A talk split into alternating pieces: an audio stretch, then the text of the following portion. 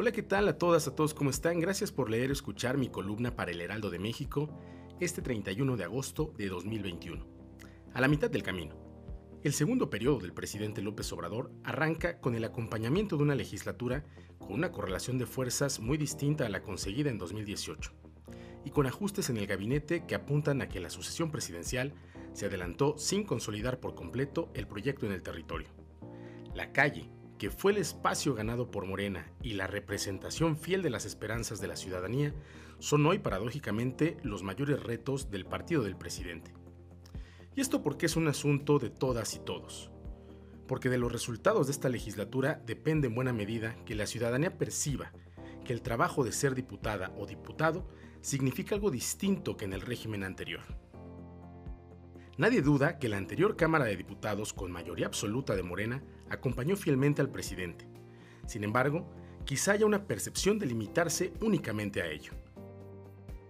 Es muy común que las crónicas periodísticas den cuenta de la preponderancia de la agenda presidencial en San Lázaro, e incluso la mayoría de legisladores y legisladoras centraban la difusión cotidiana de sus actividades en sus redes sociales con ese mismo énfasis.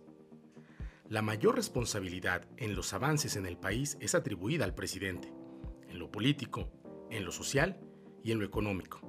Este reconocimiento ha generado también que el trabajo legislativo se desdibuje y se pueda generar la percepción, asusada desde la derecha, de una falta de comunicación o de traducción de las demandas populares en la legislatura. Es natural que el presidente dibuje los grandes trazos de la transformación, pero esas grandes pinceladas requieren el acompañamiento de temas que no han visto la luz y que no son más importantes que la agenda presidencial, pero tampoco menos.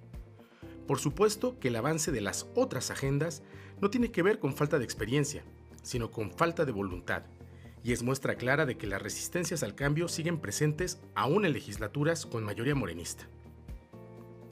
El lento avance de la agenda de género, las resistencias a los grupos de la comunidad LGBTTIQ, la nula disposición a una nueva ley de agua son señales de una eventual crisis de representación o desdibujamiento ideológico que sería muy costoso y hasta poco estratégico para el aún mayoritario bloque morenista. La derecha está plenamente consciente de esta coyuntura y tratará de mostrarse ante la población como una especie de salvadora, de traductora fiel de los sentimientos de la gente, en un lado sincronizado con el ritmo que ha fijado ya el impresentable Ricardo Anaya. Minimizar a la derecha como quien disputa las emociones de la ciudadanía, minimizar los espacios que consiguió aún de forma cuestionable, es tan poco estratégico como pensar que en la 4T todo se ha hecho bien. Se necesita un legislativo que conecte con la ciudadanía y no solo que acompañe al presidente es la mitad del camino y la reflexión debe ser constructiva.